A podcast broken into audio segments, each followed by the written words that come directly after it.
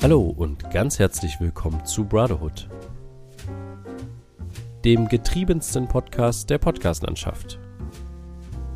Mit Friedrich und Johann.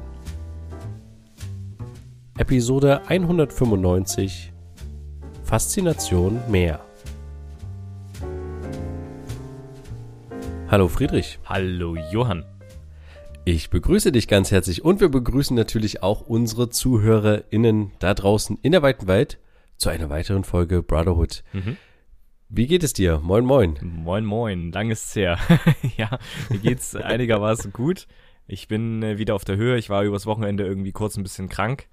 Ähm, aber bin wieder am Start. Äh, ja, was, was ging so ab die Woche? Ich habe eine interessante Meldung gelesen, mit der ich direkt ansteigen, einsteigen will, die dich vielleicht interessiert, aber vielleicht hast du sie schon mitbekommen. Rewe trennt sich ab 2024 von Payback. Oh nein. ich muss, nein.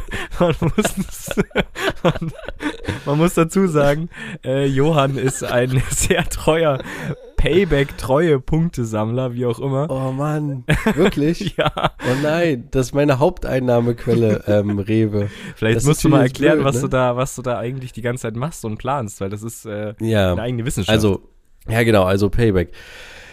Die Sache ist die, ich habe ähm, damals, als ich noch relativ jung war, einfach mal aus Spaß das gemacht und mir war schon klar, okay, ich gebe damit Daten ab und kriege dafür Punkte und das ist, ist jetzt nicht äh, irgendwie ein super äh, gewinnen und mir ist das auch schon klar, aber es war, hat mich jetzt nicht so gejuckt und deswegen habe ich auch aus Spaß, ich habe dann halt so einen Doktortitel angegeben und gesagt, ich bin Herr Doktor und so, ähm, weil man das irgendwie konnte und das fand ich irgendwie ganz lustig. Und dann habe ich irgendwann festgestellt, dass Payback aber alle drei Jahre seine Punkte löscht. Mhm. Und mein Plan war, ganz, ganz viele Punkte sammeln, so viele wie es geht, um am Ende sich ein Fernseher oder sowas da eintauschen lassen zu können.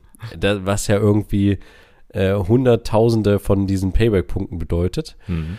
Und ähm, dann habe ich, wie gesagt, aber irgendwann festgestellt, okay, es werden hier Punkte gelöscht und ich habe das auch nie so richtig, ich habe nicht, nicht immer bei jedem Einkauf diese Payback-Karte vorgehalten. Aber irgendwann gab es die Möglichkeit, eine Partner-Payback-Karte zu bekommen, wie auch immer, keine Ahnung, dass mhm. quasi zwei Leute Payback sammeln können auf dasselbe Payback-Konto. Da gab es damals noch nicht die App.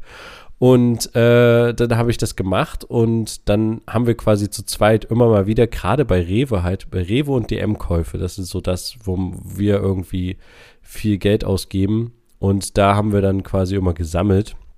Und dann sind auch immer mal Punkte gelöscht worden, aber ich habe jetzt nie, ich habe nur Punkte einge, eingelöst, quasi um eine Löschung zu umgehen. Und ich wollte dieses Konto richtig, also ich wollte da richtig viele Punkte haben. Und aktueller Stand sind, glaube ich, irgendwie so fast 20.000 Payback-Punkte, mhm. was umgerechnet in, im Wert von 200 Euro, glaube ich, sind. Ja. Und das ist halt noch kein Fernseher. Aber dummerweise, ich, ich, ich sammle halt nicht so in dem Sinne, dass ich, also die haben ja irgendwie ganz viele zehntausende Partner und hier kannst du Payback-Punkte und dort. Und das soll ja auch einen so ein bisschen verleiten, dann quasi über Payback das Ganze zu buchen oder zu kaufen. Und da habe ich aber überhaupt keine Lust drauf. Ich mache das halt nur, wenn ich mal einkaufen bin oder so. Ja. Und deswegen bin ich da halt nicht so hinterher, was das betrifft. Aber das will ich auch nicht, um ehrlich zu sein, weil ich will mich ja nicht von einem äh, Marketingunternehmen da irgendwie so treiben lassen. Das war ja nie der Plan. Der Plan war ja, die quasi äh, denen einen Fernseher abzuknöpfen irgendwann mal. Aber ich weiß nicht, ob das klappt. Und jetzt, wenn die 2024 natürlich ihre Kooperation einstellen, dann, ui, ja. ähm, muss ich mal schauen. Ja. Aber das war so eine kleine Randgeschichte äh, ähm, und ich bin da jetzt nicht super stolz drauf, aber wenn ich den Fernseher irgendwann mal habe, dann äh, haben dann bin ich der Letzte, der lacht, genau. ja, nee, das dachte ich mir schon, dass das eine News ist, die dich vielleicht irgendwie ein bisschen, bisschen traurig macht. Ähm, ja, aber für Payback wird das auch nicht so witzig, weil das scheinbar irgendwie der, eines der größten Kooperationspartner ist, weil auch ja Penny mit zur Rewe-Gruppe gehört und die da auch mit eingestiegen ah, sind. Ja. Ähm, ja. Aber Rewe will scheinbar mit einem eigenen Bonussystem ab 2024 Machen die starten. auch schon. Achso, ja, also ich habe das schon, ich habe das schon gesehen. Es gibt eine Rewe-App ja, die Rewe -App. scheinbar. Okay. Und mhm. da kriegst du auch ähm, so ähnlich wie bei Payback, glaube ich, kriegst du dann auch irgendwie Coupons und Prozente und so. Keine mhm. Ahnung. Ich habe das nicht gemacht, weil ich dachte, was nützt mir jetzt noch so eine Plattform? Aber vermutlich wird das der Ausstieg sein, ja. Aber Ach, Mist. Ist das ja. so smart von denen? Weil ich meine, jeder kennt diesen Spruch seit, seit wann sind sie da drin? Seit 2014 sind die da irgendwie mit drinne bei Payback? Also seit dann, wenn sie ausgestiegen sind, dann seit zehn Jahren. Jeder kennt doch irgendwie die Frage, haben sie eine Payback-Karte oder sammeln sie Mhm. Payback-Punkte oder sowas? Und man ist ja schon so drauf eingestellt im Rewe. Es gibt ja schon diese Scanner, die in deine Richtung zeigen, wo du deine Karte einfach nur dran halten musst. Früher musste der, der, der Kassierer oder die Kassiererin ja noch selber übers Band ziehen oder so. Inzwischen kannst du das selber einfach dran halten. Und die Frage wird gar nicht mehr gestellt, sondern du machst es einfach. Aber ja, ist das so smart? Keine Ahnung. Also, ich ich meine, die verlieren dadurch jetzt keine Rewe-Kunden, aber das, die Umstellung ist ja dann bestimmt erstmal ein bisschen weird, oder? Also, ja, für Leute, die also- es gewohnt sind, dort ihre Punkte zu sammeln und so. ja, das Ding ist ja, es gibt ja noch andere Sachen. Es gibt ja noch diese Deutschlandkarte und so Ja. ein Zeug. Ja. Und Lide hat, glaube ich, auch noch ein extra Programm. Ich glaube, Lidl hat auch eine App. Ja, also es, bekommst. jede, jeder Laden hat so ein bisschen eine App und das geht ja, glaube ich, darum, die Leute ähm, noch länger an sich zu binden und nicht nur über das Verkaufserlebnis hinweg, sondern dass man halt noch auf die App guckt. Ja, Kaufland hat auch eine App. Ja. Kaufland hat auch eine App. Mhm. Ähm, ja, ne, es geht ja vor allem darum, äh, Kundendaten zu sammeln. Das ist ja, das, ja, das ist ja auch, ja. kein, kein Geheimnis. Deswegen möchte da, ist es natürlich von Vorteil, wenn am Ende Rewe selber ein Bonussystem hat, wo sie selber die Kundendaten sammeln, damit ein bisschen mehr anfangen können und nicht einem Dienstleister wie Payback im Jahr, was haben sie geschrieben, ungefähr 150 Millionen Euro zahlen müssen für diesen Service. Ach, die zahlen Payback. Ja. Ich dachte, Payback zahlt den vielleicht sogar. Nein, nein, nein, das wird ja so rum sein. Das ist ja, die Kundendaten Ah. kriegen die dann oder so. Also von daher Ach so, wenn sie die Kundendaten abkaufen, okay, ja. Hm, vermute ich ja. Okay, naja, dann ist das, nee, dann wird das schon sinnvoll sein. Dann hätte ich das an Reves Stelle auch gemacht. Aber es ist halt so ein Ding, was mich halt abschreckt, irgendwie so andere Sachen zu nehmen. Ich fand das halt bei Payback irgendwie lustig. Ja. Das war wirklich mehr ein Gag. Und dann kamen immer mehr ähm, Sachen dazu, irgendwie Aral und alle möglichen Leute und äh, Shops kamen dazu. Und dann Mhm. dachte ich so, ja, ist ja lustig. Aber ähm, wirklich genutzt habe ich es halt nur bei Rewe und DM. Ja. Und jetzt äh, springen alle ab und machen ihr eigenes Ding. Wobei ich glaube, dass so kleine Sachen wie, ähm, na gut, Aral ist jetzt nicht gerade klein, aber so, keine Ahnung, C und A und Fressnapf und was es da alles gibt, dass die jetzt nicht unbedingt ein eigenes äh, Punktesystem noch aufbauen wollen. Hm. Ähm, kann, also könnte natürlich sein, aber naja, ich, ich, ich weiß nicht, hast du irgendwelche so Deutschlandkarten und so ein Zeug noch? Ja, also ich so hab- andere Punkte. Ja, ich habe eine? Deutschlandkarte, aber das liegt Ah. daran, dass wir ja hier in der Nähe eine Netto haben und Ey, wir sind damals, übelst die Rentner.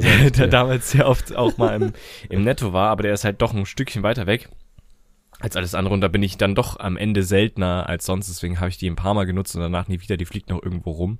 Ich weiß, dass ich die noch woanders einsetzen kann, aber ich habe es auch wieder vercheckt, wo man die noch einsetzen kann, aber die habe ich auch nie, also ich habe da auch mal Post bekommen, ähm, monatelang mit irgendwelchen Werbezeug. Bei uns kam ja ständig noch von dir diese Post an, äh, von Payback und so. Das ist irgendwann dann natürlich nervig, aber klar, ähm, gibt's da ja auch den ein oder anderen Coupon, um dann für Fünffachpunkte zu bekommen auf den Einkauf bei Rewe bis dann und dann. Aber ja, nee, Deutschlandcard, Payback, aber wie gesagt, Deutschlandcard nicht mehr so aktiv, aber mehr habe ich glaube ich nicht. Ja gut, ich habe noch eine Sinister Card, wo man halt die Punkte sammelt, wenn man sich einen ein Ticket kauft und dann irgendwann sich ein Free-Ticket holen kann. Das ist dann irgendwie vielleicht nochmal useful, aber also ja, das ist glaube ich so das Sinnvollste, wenn du dann am Ende ein kostenloses Ticket bekommst.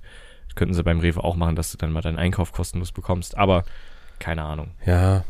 Also ich habe aktuell so. gerade nachgeguckt, Ich muss noch einhaken. 20.007 Punkte bei Payback. 20.007, also 207 Euro am Ende. Ja. Nee, nee, nee, nee, äh, 20, äh, also 200 äh, Euro und 7 Cent. Ach so, ach so 20.007. Ach so, so rum. Ja, okay, jetzt verstehe Ja. ich. Hm. Ja, okay. Aber was ich noch habe, ist Mediamarkt und Saturn-Karte. Die Ah, okay. mit diesem. Das habe ich aber noch nicht verstanden, was da der Vorteil sein soll, aber ja, Ja, ja, weiß ich auch nicht mehr. weiß auch nicht. Nee, ich war aber auch lange nicht mehr da. Aber da gibt's ja auch eine News, dass die jetzt offiziell, also in Erscheinung zusammentreten. Wenn du jetzt auf den auf die Webseite gehst, Mediamarkt, steht oben Mediamarkt Saturn. Die treten jetzt gemeinsam auf. Irgendwie. Ah, cool, das ist aber gut. Ja, also die gehören ja schon immer zusammen. Für die Leute, die es nicht wussten, Überraschung. Mediamarkt Saturn ist schon immer ein und derselbe Laden am Ende irgendwie, aber die haben trotzdem verschiedene Lagerbestände, verschiedene Lager und so. Ähm, aber es hat einen Grund, warum die Webseiten eigentlich relativ gleich aussehen, nur mit einem anderen Logo. Und jetzt, ja, nutzen sie es irgendwie, dass sie so viele Filialen haben, einen Saturn hier, einen Mediamarkt da, um halt irgendwie in Kooperation, beziehungsweise nicht in Kooperation, sondern jetzt zusammen äh, oh, äh, ja, wie soll man das formulieren? zusammen. Fusionieren? Nee. Ja, naja, sie falsch. sind das schon immer, aber ja, irgendwie schon. Also du kannst halt jetzt, der Vorteil ist, dass die jetzt gleiche Lager haben. Das heißt, du kriegst überall irgendwie alles. Du kannst in den Mediamarkt gehen und dort Saturn-Sachen umtauschen und äh, zurückbringen und so. Und die haben jetzt irgendwie ein und dieselben Sachen auf der Webseite. Keine Ahnung. Also, das ist aber cool, weil ich immer verwechsel, wenn ich in Leipzig am Hauptbahnhof bin, ist das jetzt ein Mediamarkt oder ein Saturn, der da drin ist? Ja. Ich weiß, aber ich sage immer gerne auch mal Mediamarkt. Mhm. Ähm, und dann denke ich mir, ach Mist, das ist ja ein Saturn. Aber am Ende ist es ja auch kein Unterschied. Ja. Ja, nee, finde ich, äh, finde ich stark. Also ich habe gerade mal geguckt, was, für was ich meine 20.000 Payback-Punkte eintauschen kann, ist alles nur Quatsch. Also ein Klimagerät oder eine Boombox oder ein Stand-Up hatte. Mist, die haben gar keine Fernseher mehr drin oder so. Hm.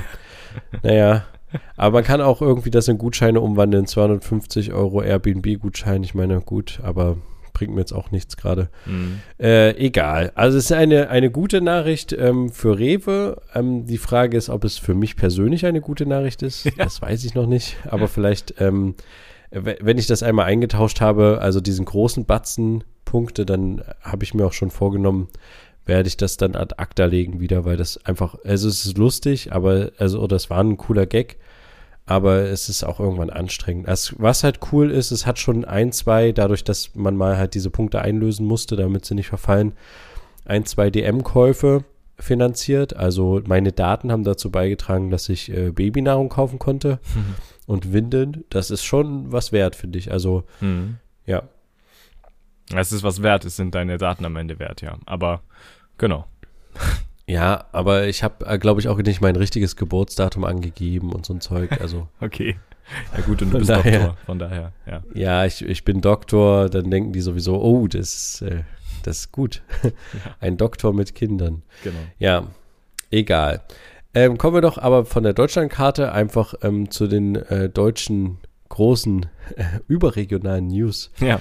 Äh, Gerade eben ist es reingeflattert, eigentlich schon gestern so ein bisschen, dass jetzt Leopard-Panzer geliefert werden tatsächlich. Äh, Meinung, Statement von dir dazu? Ja, also ich habe die Debatte nur so am Rand verfolgt, weil es tatsächlich, ähm, ja, keine Ahnung, irgendwie dann anstrengend war, so ein ewiges Hin und Her und Nein und Leute regen sich darüber auf, dass es Nein gesagt wird und Leute regen sich darüber auf, dass die Möglichkeit besteht, dass sie Ja sagen und bla bla bla. Deswegen, ähm, ja. Keine Meinung keine Meinung so direkt. Ich finde es aber jetzt gut, dass es eine klare Entscheidung gibt und ich finde es auch nicht so schlecht, dass es jetzt ähm, Leopardpanzer gibt. Aber du wirst jetzt bestimmt noch mal ein paar Hintergrundinfos geben, nicht wahr? Nö, äh, jetzt nicht wirklich. Also ich, äh, ich muss nur ehrlich gestehen, ich habe das tatsächlich diesmal verfolgt. Ich ja. habe verfolgt, dass es dieses Rammstein-Treffen gab, mhm. wo der neue ähm, Verteidigungsminister ähm, aufgetreten ist. Ja. Und da, ähm, da muss ich kurz einhaken. Weil da hatten wir in mhm. unserer Bonus-Episode ja drüber gesprochen, über das Video von Christine Lambrecht zum, zu Silvester, dass das irgendwie äh. alles ein bisschen merkwürdig ist und ein paar Tage und äh, Wochen, naja gut, ein paar Tage später ist sie dann doch zurückgetreten offiziell. Also äh, ist einiges passiert, ja, stimmt. Neuer Verteidigungsminister. Äh, Pistorius, genau. richtig, sorry. Das, der Boris. Genau. Äh, man kennt ihn. Ja. Und äh, auf jeden Fall war der da in Rammstein und da dachte ich schon so, okay, mal, mal sehen, was passiert und habe dann mal geguckt, wie so die Diskussion ist. Mhm. Und es zog sich ja dann so über den Donnerstag eigentlich schon so ein bisschen hin in der Öffentlichkeit. Dann der Freitag war dann so ähm, auch so, ja, ähm, wir, wir können dazu noch nichts sagen. Und dann hat Annalena Baerbock gesagt, wir würden äh, Panzerlieferungen aus Polen nicht im Weg stehen und sowas. Und ähm, gleichzeitig hieß es dann aber irgendwie wieder, es gibt, kein, gibt keinen Antrag von Polen, Panzer zu liefern. Und äh, ich, ich dachte mir dann immer nur dieses ganze Wochenende so, das kann doch jetzt echt nicht wahr sein, dass die wieder so ewig rumlamentieren. Und ähm, alle sprechen von einer großen Frühjahrsoffensive der Russen, die irgendwann stattfinden wird, mhm. jetzt im Frühjahr. Und dass halt dringend Panzer benötigt werden. Ich kann das jetzt natürlich überhaupt nicht einschätzen, ich habe keine Ahnung. Aber es sprechen halt Leute irgendwie von ähm, 300 Kampfpanzern, die die Ukraine jetzt demnächst braucht. Mhm. Und ähm, Deutschland, die halt so die Hand über den Leopardpanzern haben in Europa scheinbar. Also immer wenn jemand das an ein anderes Land weiterverkaufen will, muss halt Deutschland die Genehmigung erteilen, dass es verkauft werden darf oder halt weitergegeben werden kann in dem Fall. Auch, ich glaube sogar auch, weil es halt ein Kriegsgebiet ist sogar. Mhm.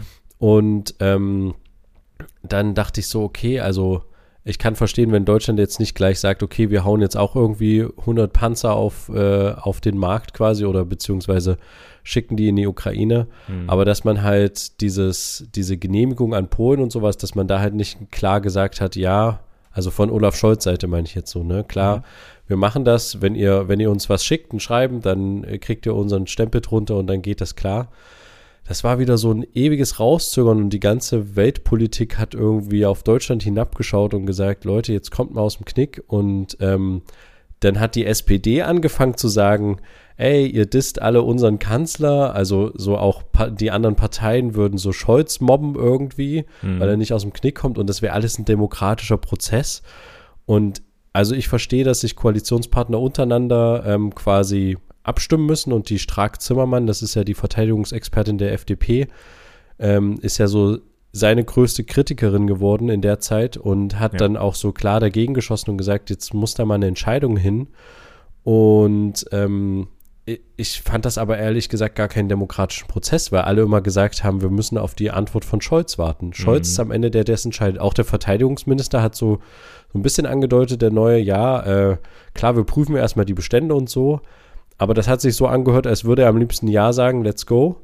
Aber wir warten halt, was Scholz sagt. Und Scholz, ich weiß nicht, was der gemacht hat, ob der nochmal nach Sylt gefahren ist und irgendwie mit Robben gesprochen hat, bevor er sich überlegt hat, ja, also irgendwie war das so, naja, oder wo auch immer er hinfährt, um den Kopf freizukriegen, was weiß ich, aber es war so, wir warten erstmal so ab, unser, unser großer Kanzler muss sich da noch entscheiden und ja. das ist noch ein demokratischer Prozess. Mhm. Wir müssen alles abwägen und ich dachte mir so, hä, was, also meinetwegen dann sagt halt Nein, dann ist es aber ein klares Nein und dieses ganze, oh, das, äh, wir wissen nicht. Und dann, wie gesagt, dass dann die SPD anfing zu sagen, unser Kanzler wird gedisst und ähm, das fand ich irgendwie alles ein bisschen, ein bisschen traurig wieder. Ja. Aber so ist es ja bei allen Waffenlieferungen jetzt Richtung Ukraine gewesen in diesem letzten Jahr. Immer wieder hieß es, oh, wir machen das nicht, ah, das müssen wir nochmal nachdenken und dann, ah, wir machen es doch. Und es ist ja jetzt wieder so. Und es wird auch mit der nächsten Geschichte so sein, dass immer erst das Ganze hinausgezögert wird. Und ich denke mir so, also ich will da jetzt niemandem direkt eine Verantwortung geben, aber es ist ja irgendwie für mich zumindest nur logisch, dass je eher ein Land zur Verteidigung Waffen zur Verfügung hat, desto besser kann es sich verteidigen. Also ich meine, nur weil er jetzt sagt, es gibt 14 Kampfpanzer, heißt es ja nicht, dass die morgen in der Ukraine sind, sondern da ist ja noch ein Prozess dahinter, der dauert. Und wenn so diese Entscheidungsfindung auch noch so lange dauert und dann auch noch so künst, also meiner Meinung nach äh, vielleicht alles falsch, ne? Und die Geschichte wird es uns lehren in 20 Jahren, wenn wir genau wissen, was hinter den Kulissen ablief. Aber für mich war das eine, eine unglaubliche Verzögerung übers Wochenende und man wollte so ein bisschen natürlich auch, dass die Amerikaner sagen, sie liefern auch Panzer und sind dann auch im Kriegsgebiet mit ähm, da und auch mit verantwortlich so ein bisschen. Aber die haben das auch schon am Wochenende signalisiert, äh, dass sie Panzer liefern würden oder zumindest darüber nachdenken und die also ich fand es irgendwie ein bisschen, ah, es, es war schon wieder so schade für die, fürs Ansehen Deutschlands in der Welt. Irgendwie mhm. denke ich mir so, ja, wenn jetzt die Polen haben als Begriff ja auch noch das äh, Scholzieren oder sowas als neuen Begriff irgendwie eingeführt. Aha, perfekt. Ähm, also es ist halt schade. Dann äh, entweder dann sagt halt ein klares Nein oder ja. oder sagt wenigstens, äh, wir sagen euch Montag Bescheid. Wir müssen erstmal noch kurz hier ähm, äh, ins Sauerland und ein bisschen wandern gehen und dann wissen wir es so. Mhm. Keine Ahnung. ja, keine Ahnung. Aber jetzt ist eine Entscheidung getroffen und mal gucken. Also wie viele werden am Ende jetzt geliefert? Waren das die 14? Also äh, die erste Zahl ist 14. Ja. Es gab, der Spiegel hatte schon mal vorgestern, glaube ich, berichtet, dass äh, die Bundeswehr 19 hätte, die älteres Modell wären und geliefert werden könnten. Mhm. Und es insgesamt irgendwie knapp 300 äh, in Deutschland gibt oder sowas. Mhm. Aber es geht ja darum, dass diese äh, rund 300 Panzer, die die Ukraine wohl braucht, laut äh, NATO-Chef Stoltenberg, ähm, dass die nicht alle aus äh, Deutschland kommen müssen, sondern halt aus Europa. Ja insgesamt. Ähm, und äh, wenn halt Deutschland jetzt 14 liefert, ja, ähm, ja, Das sind schon mal 14 Stück, Hm. sage ich jetzt mal so. Ich weiß jetzt nicht, wie die anderen Staaten aufgestellt sind und wie die jetzt wirklich liefern und wie diese Unterdrucksetzung von Deutschland tatsächlich war, damit Deutschland halt viele liefert. Ich nehme mal an, dass diese Zahl 14 auch nicht so stehen bleiben wird, sondern dass das erstmal ein vorsichtiges, äh, wir legen erstmal eine Karte auf den Tisch und ah, okay, dann sind es halt doch 20 oder so. Hm. Aber das ist auch schon wieder sowas, was, was so ein bisschen nervt, weil jetzt die, der nächste Schrei natürlich wieder wird aus der Ukraine sein, das sind zu wenige, wir brauchen nicht 14, wir brauchen mehr und dann geht das wieder so hin und her und bis dann wieder eine Entscheidung getroffen ist und so. Ich finde das irgendwie nicht so, ähm, da, irgendwie könnte man da mit offenen Karten spielen. Also es ist ja äh, es ist ja eine vertretbare Meinung, wenn man sagt, nee, wir machen das nicht oder es ist unsere rote Linie, diese Kampfpanzer. Wir schicken die nicht, wir wollen nicht da in dem Sinne beteiligt sein. Hm. Aber aktuell ist ja die Frage, was, was würde sonst noch der Ukraine helfen? Aber ich, gut, wir sind keine Militärexperten, deswegen wollen wir da gar nicht in die Richtung reingehen. Ich wollte nur so ein bisschen, wie ich das so medial wahrgenommen habe und äh, in der Politik quasi. Und ich meine, die CDU hat ja sogar gefordert, dass äh, sich jetzt die Koalition, die Ampelkoalition auflösen sollte, Ja, weil es keine aber- Einigung in der Panzerfrage gibt und so. Also ganz ehrlich, was aber gerade die CDU abzieht, gerade mit Friedrich Merz, ist wirklich, ist wirklich der Hammer, muss man mal sagen. das ist also, echt ein Typ, oder? das ist der. Wahnsinn. Also wirklich jetzt auch im negativen Sinne gemeint. Das ist Ja. wirklich insane, was der raushaut, wie der versucht, überall noch irgendwie potenzielle Wähler abzugrasen durch sehr, sehr merkwürdige Formulierungen von irgendwas. Also ich, ich finde es echt nicht mehr cool. Das ist echt, echt krass. Ja. Ist auch teilweise schon beängstigend. Also ich muss ehrlich gestehen, ich kann jetzt auch, ähm, also früher hat man ja so gesagt, okay, wenn irgendwie so äh, die Eltern oder sowas CDU wählen, ja, sollen sie halt wählen, kann nichts Schlimmes passieren nach dem Motto, ne? Mhm. Also ich sehe jetzt auch nicht in dem März einen übelsten, ähm, ja, ich will jetzt die Worte nicht aussprechen, jeder kann sich das denken, aber ich, ich denke so, so manchmal so dieses, dieses Rhetorische, was er da raushaut, und das haben wir schon so oft besprochen, Ja. er haut was raus, um mit Absicht zu provozieren, um das dann wieder zurückzurudern oder damit er im Gespräch bleibt mit dieser Pascha-Diskussion, die jetzt wieder war wegen Silvester und so. Ja.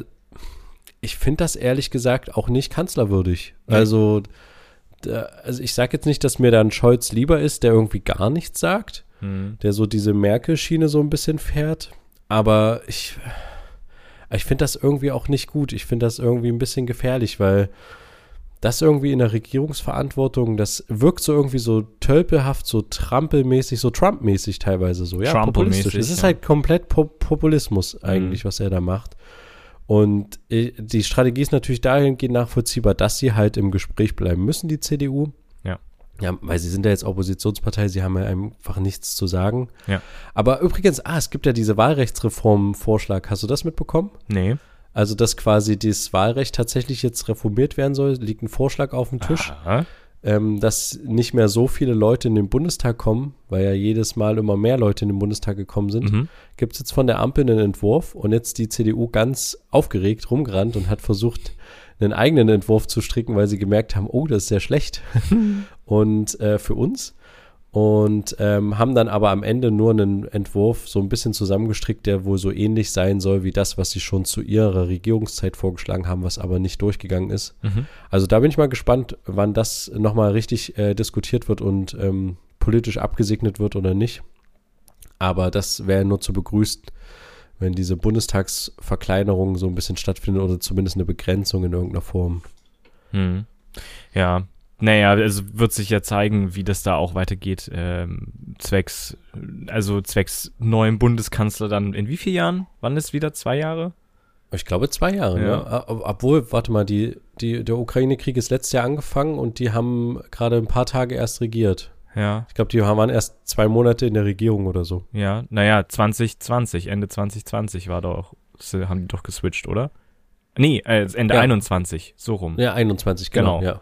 Und dann 22 ab Februar war, glaube ich, begann das in der Ukraine oder März, bin ich mir unsicher. Ja, jetzt haben wir 2023, ja.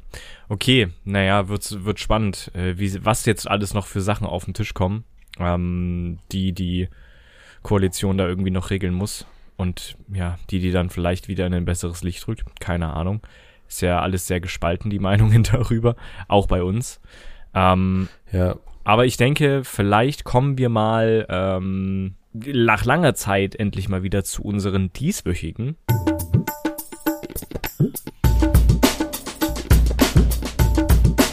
Bro Shorts. Ja, und ich möchte tatsächlich in unseren ersten Bro-Shorts dieses Jahr äh, eine Sache empfehlen, die es in der ARD-Mediathek gibt ähm, oder auch auf YouTube zu finden. Mhm. Eine WDR-Doku und zwar mit dem Titel Showdown in Lützerath. Mhm. Und ähm, ich habe dieses Lützerath-Thema so ein bisschen verfolgt, aber auch nicht so super intensiv, weil es mich auch irgendwann so ein bisschen, ich fand es so sehr polarisierend, so von beiden Seiten. Und aber diese Doku ist sehr spannend, äh, also nicht jetzt irgendwie spannend im Sinne von, dass es irgendwie, sondern sie ist halt spannend gemacht äh, im Sinne von, sie ist sehr neutral. Also sie ist mit Aktivistinnen quasi in Lützerath unterwegs, ist auch in einem der Häuser drinne und wo dann die Polizei quasi reinkommt und du siehst quasi von drinnen erlebst du, wie das ist, wenn eine Polizei die Scheibe einschlägt und quasi reinkommt und sich Zugang verschafft Mhm. aber es ist jetzt nicht reißerisch und es ist nicht im Sinne von, oh Gott, oh Gott, oh Gott, äh, wir werden alle zusammengeprügelt und so, sondern es ist halt ein sehr, ich finde den Blick eigentlich sehr ruhig und neutral und für mich hat das so ein Bild ergeben von, von dieser Lützerath-Geschichte insgesamt, dass ich irgendwie so mir gerne angeschaut habe. Also es war jetzt nicht von einer Seite komplett, oh, Polizeigewalt oder oh, Aktivistengewalt, sondern es war halt so ein bisschen friedliche Aktivisten, die da einfach sich äh, einfach nur gewartet haben, bis die Polizei dann reinkam und sich noch festgeklebt hatten und dann halt äh, rausgetragen wurden. Und Mhm. noch natürlich ein bisschen so Umfeld und so, was so alles generell in Lützerath passiert. Und ein paar Leute aus, auch Anwohner sind auch zu Wort gekommen. Es war auch sehr spannend, Mhm. die halt natürlich eine ganz andere Meinung zu dem ganzen Thema haben. Und also die kann ich tatsächlich empfehlen. Geht äh, nur eine gute halbe Stunde. Mhm. Showdown in Lützerath, WDR-Doku, gibt es auf YouTube oder auf in der AD-Mediathek, ist erst vor ein paar Tagen online gekommen. Ja. Okay, ich habe auch eine Doku heute im, im Petto und zwar äh, eine Arte-Doku in der Arte-Mediathek zu schauen, noch bis zum August diesen Jahres. Also es, ähm, bleibt dran. nee, und zwar heißt die Doku Sea Shepherd Verfolgungsjagd auf hoher See. Geht anderthalb Stunden, wenn mich nicht alles täuscht. Sehr gut. Ähm, und ja, ist zwar schon ein bisschen älter, muss man sagen, also ist erst 2018 gedreht worden. Ähm, ja, aber Sea Shepherd dürfte vielleicht dem einen oder anderen auf jeden Fall ein Begriff sein. Ähm, eine NGO gegründet von Paul Watson, die sich hauptsächlich mit, ja, ähm, wie soll man sagen, Umweltverstößen im Meer beschäftigt haben. Also vorher war, da ging es, glaube ich, hauptsächlich um die Walfangflotte über die japanischen Walfänge, die illegal stattgefunden haben. Und äh, inzwischen ist es ja eine weltweit ja, funktionierende Organisation, die ja auch schon von anderen äh, Staaten und Ländern beauftragt wird, die irgendwie bei irgendwelchen Sachen zu unterstützen, illegale Fischerei, ähm, Finning, also sprich Haifischen werden die Flossen abgeschnitten, die werden weiterverwertet und die lebenden Haie sinken auf dem Meeresboden und ersticken dort. Ähm, ja, oder halt auch wie in dieser Folge, beziehungsweise in dieser Serie, ähm, dieses illegale Versenken der Netze, also diese, diese Ghost-Netze, die es dann überall gibt. Ähm, ja, wird hier begleitet. Ähm, sea Shepherd ist wirklich, also diese Serie, als sie damals auf D-Max lief oder so, mega cool. Ähm, auch mit ihrem neuen Schiff inzwischen, dieser Thunder, es ist irgendwie sehr beeindruckend, ähm, was die da inzwischen alles können und alles drauf haben. Ja, auf jeden Fall zu empfehlen. Äh, anderthalb Stunden Sea Shepherd Verfolgungsjagd auf hoher See in der Arte TV Mediathek. Verlinken wir euch natürlich alles in den Show Notes.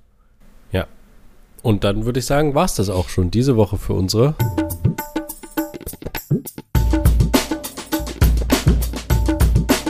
Bro Shorts.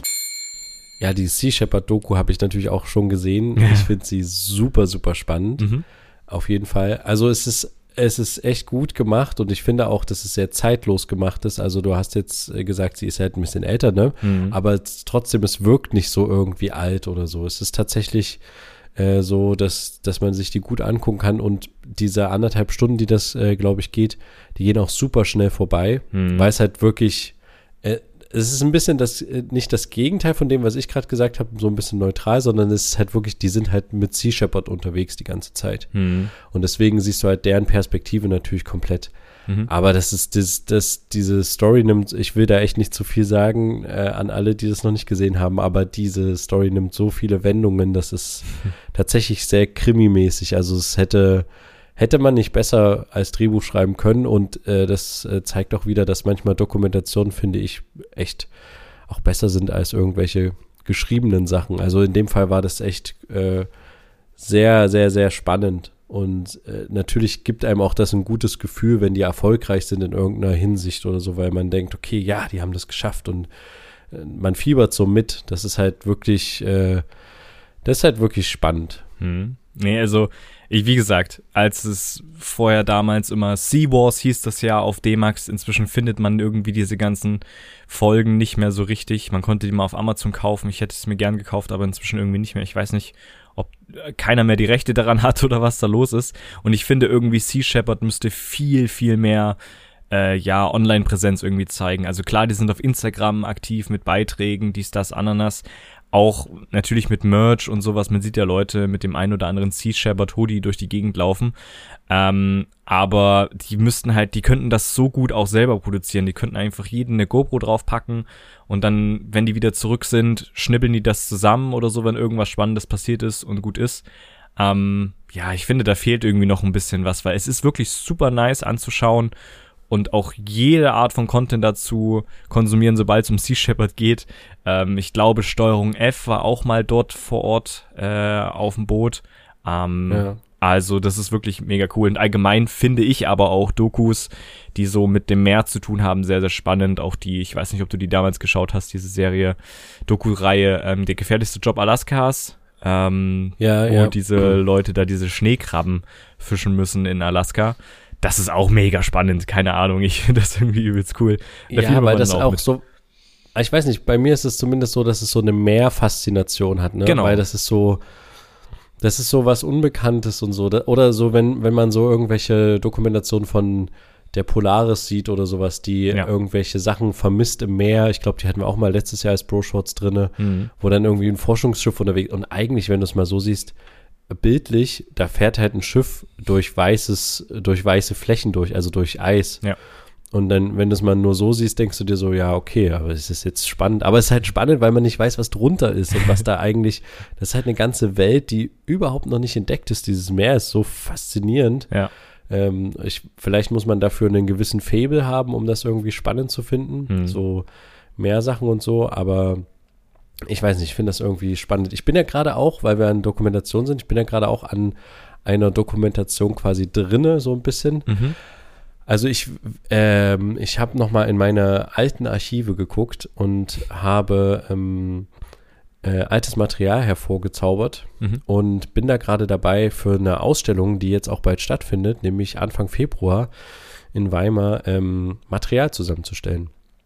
Und zwar wird es so sein, ich war ja 2019, korrigiere mich, doch ja, 2019 waren, war ich auf äh, dem Rettungsschiff Eleonore im Mittelmeer unterwegs. Mhm. Da hatten wir auch eine Folge aufgenommen. Ich weiß jetzt leider nicht die Episodenzahl, die, die das war. Ähm, ich glaube irgendwie 26 oder sowas war das. Also Mhm. eine relativ frühe Episode war das, die wir da aufgenommen haben. Ja. Und äh, da ähm, habe ich auch schon einiges zu erzählt. Also wer möchte, kann das gerne nochmal nachhören. Und ich hatte da sehr viel gefilmt. Es ist ein bisschen was dann auch im MDR ausgestrahlt worden. Und ich fand aber immer so ein bisschen schade, dass es halt immer so, also es wurde halt immer zusammengeschnitten, ist ja logisch, ne? Wenn du was filmst, musst du das halt zusammenschneiden, damit du das einem Zuschauer irgendwie nahebringen kannst. Genau. Und dadurch ist es jetzt im Rahmen so einer Ausstellung irgendwie ganz spannend, finde ich, alle Kameras, die ich so an Bord hatte. Also ich hatte GoPros, ein Kollege von mir hatte noch GoPros, dann hatte er eine Kamera, ich hatte eine Kamera, dann hatten wir eine Überwachungskamera und so. Alle quasi synchron zu schalten und gleichzeitig abspielen zu lassen. Das sind jetzt insgesamt sechs Kameras aktuell. Und die äh, möchte ich quasi, also bin ich gerade dran, ich bin fast schon fertig, äh, dass die alle parallel nebeneinander laufen, wie so als kleine Quadrate, kann man sich das vorstellen, in einem, in einem Bildschirm. Mhm. Und äh, dann läuft synchron die Rettung ab. Also da, wo quasi die Leute von dem, von der NGO Lifeline die äh, Geretteten dann, also gerettet haben, Ja.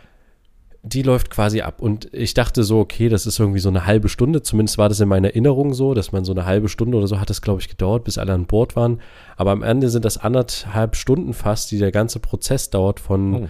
ähm, erst einmal das Boot entdecken und dann äh, die ersten Leute abbergen, Rettungswesten bringen. Dann kommt irgendwann die libysche Küstenwache noch, dann wird es alles ein bisschen hektischer. Ja. Und äh, da bin ich gerade dabei, das, wie gesagt, so zusammenzustellen, dass es an so eine Wand projiziert wird Mhm.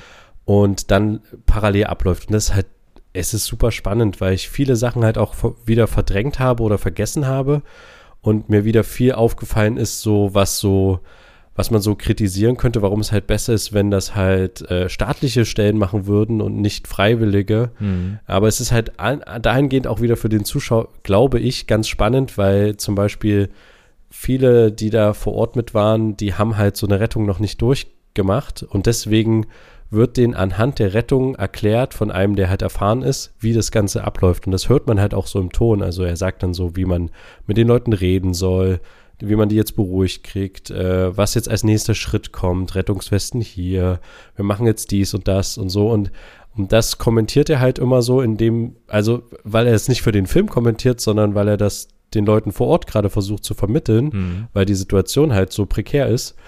Und äh, das kriege ich halt als Zuschauer mit. Und deswegen ist das halt super spannend, auch wenn du so siehst, wie das Schnellboot quasi aufs Meer fährt und versucht irgendwie Kontakt zum Mutterschiff aufzunehmen. Und du siehst, wie auf dem Mutterschiff zum Beispiel auch ich und auch der Kapitän, wir äh, sind da auf der Brücke und unterhalten uns gerade über irgendwas und kriegen halt den Funkverkehr gar nicht mit, weil Mhm. einfach die Reichweite des Funkgeräts nicht so weit war.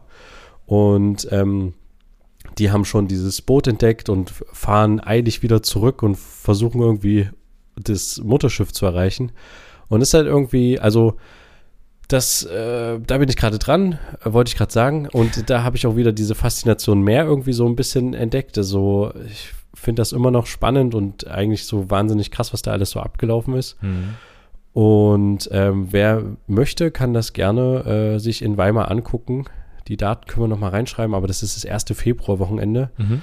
Äh, 2., 3. Februar ist das, glaube ich. Mhm. Ja, nee, 3., 4. 3., 4., 5. Februar wird es sein. Mhm. In Weimar in der OMA. Also es ist so ein Gebäude direkt beim Bahnhof. Other Music Academy ist die Abkürzung. Und da haben wir quasi so eine Etage und äh, da wird ganz viel ausgestellt von verschiedensten KünstlerInnen und äh, unter anderem ein Raum wird von mir sein, wo ich da so eine Projektion zeige. Mhm. Und vielleicht noch mehr, das muss ich noch schauen. Ich hätte am liebsten noch irgendwie ein bisschen mehr Zeit, um noch andere Sachen zu, zu zeigen. Mhm. Ähm, aber ich weiß nicht, ob ich das zeitlich schaffe. Ich hatte zum Beispiel überlegt, ob ich, ähm, es war ja auch so, dass die Leute sehr wenig Platz hatten. Also wenn du die, die Quadratmeterzahl des Decks so ein bisschen runterrechnest und äh, auch noch großzügig rechnest, hatte jede Person von den 104 Geretteten am Ende so unter ein Quadratmeter Platz zum Schlafen. Mhm. Und ich hatte halt überlegt, ob ich das irgendwie bildlich mal noch ein bisschen mache. Vielleicht mache ich das auch tatsächlich noch, aber dass man halt so, ich wollte eigentlich so eine alte Schiffsplanke irgendwie haben und dann wirklich nur so ein Quadratmeter daraus quasi haben. Mhm. Aber ich habe mal geguckt, was so das Material kostet, wenn man das bei eBay Kleinanzeigen kauft und das äh, funktioniert irgendwie nicht so richtig. Aber egal, vielleicht mache ich da noch irgendwas äh, anderes oder ich hatte auch noch überlegt, noch ein paar ähm, Bilder nochmal zu machen oder auszudrucken Mhm. äh, oder drucken zu lassen. Ja, aber äh, leider läuft mir ein bisschen so die Zeit davon, weil jetzt auch alle krank waren. Ah, perfekt. ich inklusive, wenn man es hört. Ja. Ja. Okay, gibt es die Möglichkeit, ähm, also es ist natürlich äh, for free alles besuchbar, gehe ich davon aus. Ähm, Ja, ja, es ist tatsächlich Eintritt frei. Mhm. Eintritt frei. sehr das gut. ist immer ganz cool, eine Ausstellung, wo Eintritt frei ist. Ja. Das liegt meistens daran, wenn es irgendwelche Studenten machen oder so, dann ist der Eintritt frei. Aber es heißt nicht, dass die Qualität schlecht ist. Also, Richtig. ähm, ja. Aber wird ja, was war deine Frage? Genau, wird es die Möglichkeit geben, diesen Zusammenschnitt irgendwie dann noch woanders zu sehen? Hast du das noch vor, irgendwo anders zu veröffentlichen oder wird das exklusiv auf der Ausstellung sein? Also es wird erstmal exklusiv aus der Ausstellung sein, einfach weil ich auch nicht äh, jetzt unbedingt so derjenige bin, der so zu 100% die Rechte darin hat. Mhm. Ähm, das müsste ich alles nochmal komplett klären. Also Mhm. ich weiß, dass wir, die das vor Ort gefilmt haben, schon äh, prozentual den größten Anteil an den Rechten haben. Mhm. Äh, und dass der MDR auf jeden Fall nicht die Rechte hat. Aber ich weiß, dass damals das war, weil was auf dem MDR gesendet wurde. Wenn ich jetzt zum Beispiel Teile davon hochlade, wird mir das auf YouTube blockiert, weil der MDR damals auf YouTube die Rechte für das Bildmaterial angemeldet hat, obwohl Mhm. er sie nicht explizit hat, sondern nur für einen gewissen Zeitraum hatte. Aber diese rechte Sache ist äh, schwer wieder zu entfernen aus YouTube. Mhm. Und deswegen weiß ich, dass ich das nicht irgendwo hochladen werde. Mhm. Ich werde vielleicht Ausschnitte oder sowas, das könnte ich mir vorstellen, oder Screenshots. Ich meine, wir können ja auch jetzt bei, bei Instagram mal so einen Screenshot, wie ich mir das vorstelle, quasi vielleicht posten, Mhm. weiß ich nicht. Aber ähm, da, da, da bin ich noch am Überlegen, aber am Ende dachte ich mir auch so, vielleicht ist das auch gar nicht so, dass es jetzt noch irgendwie einen, ein hochgeladeter oder hochzuladender Film wird, sondern vielleicht wird es tatsächlich nochmal ein Film, den man irgendwo nochmal einreicht oder so, hatte ich mir Ah, ja. überlegt. Also das ist wirklich mehr als, also jetzt sehe ich das als Ausstellungsstück und ich würde das auch gerne mehr noch bearbeiten, dass das noch mehr wirklich ein Ausstellungsstück ist, was noch irgendwie einen, einen anderen Mehrwert hat, aus dass es nur projiziert ist an eine Fläche, Mhm. weil dann dadurch wirkt es halt schon ein bisschen mehr wie so äh, ein Kinoerlebnis Mhm. Ich hätte halt gerne noch irgendwie eine, eine räumliche Komponente dabei, merke ich gerade, aber das schaffe ich einfach zeitlich nicht. Ist Mhm. auch okay. Aber ähm, deswegen war jetzt die Überlegung nochmal, ob ich vielleicht nochmal mit den anderen spreche, die da auch beteiligt sind und die da vielleicht auch, äh, also von, von damals quasi, und die dementsprechend vielleicht auch noch Rechte anmelden könnten Mhm. äh, und mit denen überlege, ob man da vielleicht nochmal irgendwie einen, das als Dokumentarfilm an sich nimmt und den nochmal raushaut. Mhm. Das, weil das würde sich irgendwie eignen. Man muss halt dann auch die Geduld mitbringen und das halt angucken, weil es gibt natürlich auch Strecken, wo nicht viel passiert. Ne? Das gebe ich auch zu. Also wenn äh, zwei Boote einfach nur irgendwo entlangfahren von A nach B, das eine Boot fährt weiter Richtung Flüchtlingsboot, das andere kommt vom Flüchtlingsboot zurück zum Mutterschiff und das Mhm. sind ja weite Strecken, mehrere hundert Meter. Und da passiert erstmal nicht viel. Aber da war ich auch bei der Überlegung, ob ich da, um Zeit rauszunehmen, weil der ganze Prozess ja eine Stunde 20 geht, ob ich da dann schneide. Aber ich habe mich dann zum Glück wieder dagegen entschieden, weil ich wollte ja gerade was zeigen, was mal nicht geschnitten ist, sondern was halt quasi so ungeschnitten läuft. Ja. Und äh, deswegen finde ich auch das so interessant. Man kann sich halt parallel auf den anderen Bildschirm halt angucken, was gerade dort so passiert. Mhm. Und äh, ja, aber da, da müsste man noch mal gucken, ob man da vielleicht doch noch eine Ebene des, äh, des Kommentars irgendwie macht Mhm. für so Strecken, wo es halt ein bisschen ähm, langatmig ist. Ich habe halt über, überlegt tatsächlich schon ganz am Anfang, ob ich auch noch selbst in Erscheinung trete da, weil mir zu jeder Situation, wo da irgendwie was passiert, immer was einfällt, was man erklären kann Mhm. was der Zuschauer nicht gleich versteht. Aber jetzt für den Rahmen ist auf jeden Fall zu viel. Mhm. Einfach nicht, weil es nicht schaffbar wäre, sondern weil es einfach zu viel Input wäre. Aber vielleicht für einen anderen, für einen anderen Gebrauch, zum Beispiel eines Dokumentarfilms oder sowas, ja, schon, ja, mal gucken. Okay. Ja, naja, gut, werden wir ja, werden wir ja rausbekommen und hier natürlich mit Sicherheit auf dem Laufenden halten. Aber wusstest du, dass es, also ich habe ja auch die Räumlichkeiten dann dort vor Ort äh, gemessen und sowas. Mhm. Wusstest du, dass man auf dem Handy einfach so eine Vermessungs-App hat? Also ich zumindest. Ja, auf dem meinem- iPhone hast du das und auch auf dem iPad, ja. Ist Wahnsinn. Also ich habe das tatsächlich dann mal äh, getestet in dem Raum. Der hat das auf ein paar Zentimeter genau auch vermessen. Mhm. Also ich weiß gar nicht, wie die das machen. Ist das dieser LiDAR-Sensor oder wie Du das hast keinen? LiDAR-Sensor an deinem iPhone. Nee, okay, gut. ja, das ist Aber irgendwie wie, wie, wie macht ihr das denn? Software-Gedöns mit Software-Sachen in der Kamera und sowas. Ähm, keine Ahnung. Kann ich mich ja mal mit beschäftigen, wenn es dich wirklich interessiert, aber ähm, ja. Also ich war schwer begeistert. Ich war schwer begeistert. Ich hatte ein Maßband dabei und dann habe ich das gemacht, aber mit dem Handy und das Coole ist, du kannst ja die in so Ecken vermessen und dann machst du dir halt einfach noch einen Screenshot davon und Genau. dann hast du quasi das Bild von deiner Ecke und hast gleichzeitig die Maße dran stehen. Ja. Das ist ja Am Ende wäre es jetzt noch, wenn du jetzt noch das iPhone hättest mit dem LiDAR-Sensor, dann könntest du auch noch dein komplettes, den kompletten Raum scannen und den hast du dann in 3D und könntest dann genau gucken, wo packe ich wie wo was hin, mit, Ah. den, mit den exakten Daten und so. Aber Ab welchem iPhone gibt es diesen Sensor ungefähr? ah, ich weiß es nicht. Ich glaube ab 11er, 12er? Wahrscheinlich sogar schon ab dem 11er. Ich bin mir aber unsicher tatsächlich. Ah, Aber dann natürlich nur bei den Pro-Modellen. Also Ja. LiDAR-Sensor. Also beim iPad Pro gibt's den LiDAR-Sensor auf jeden Fall. Hm, ich weiß aber tatsächlich nicht mehr, bei welchem iPhone. Du hast ja das X, ne? Also das Ja, iPhone, genau. das, Das erste 10. iPhone 10. Ja, äh, was keine, was keine Home-Taste mehr hat. Äh, nee, ich weiß es nicht mehr. Aber ist ja auch Ja. egal. Ähm, Ist nicht so schlimm. ja, ist eine nette Spielerei, für solche Sachen vielleicht ganz nützlich, aber am Ende nutzt man das halt auch dann nur dafür. Also was würdest du sonst im Alltag mit einem LiDAR-Sensor machen, der so Stimmt. Objekte 3D scannen kann und daraus dir einen 3D-Scan machen kann? Weiß ich jetzt nicht, ob das so ein alltägliches Ding ist, was man ja auch bezahlt. Genau. Ja, stimmt.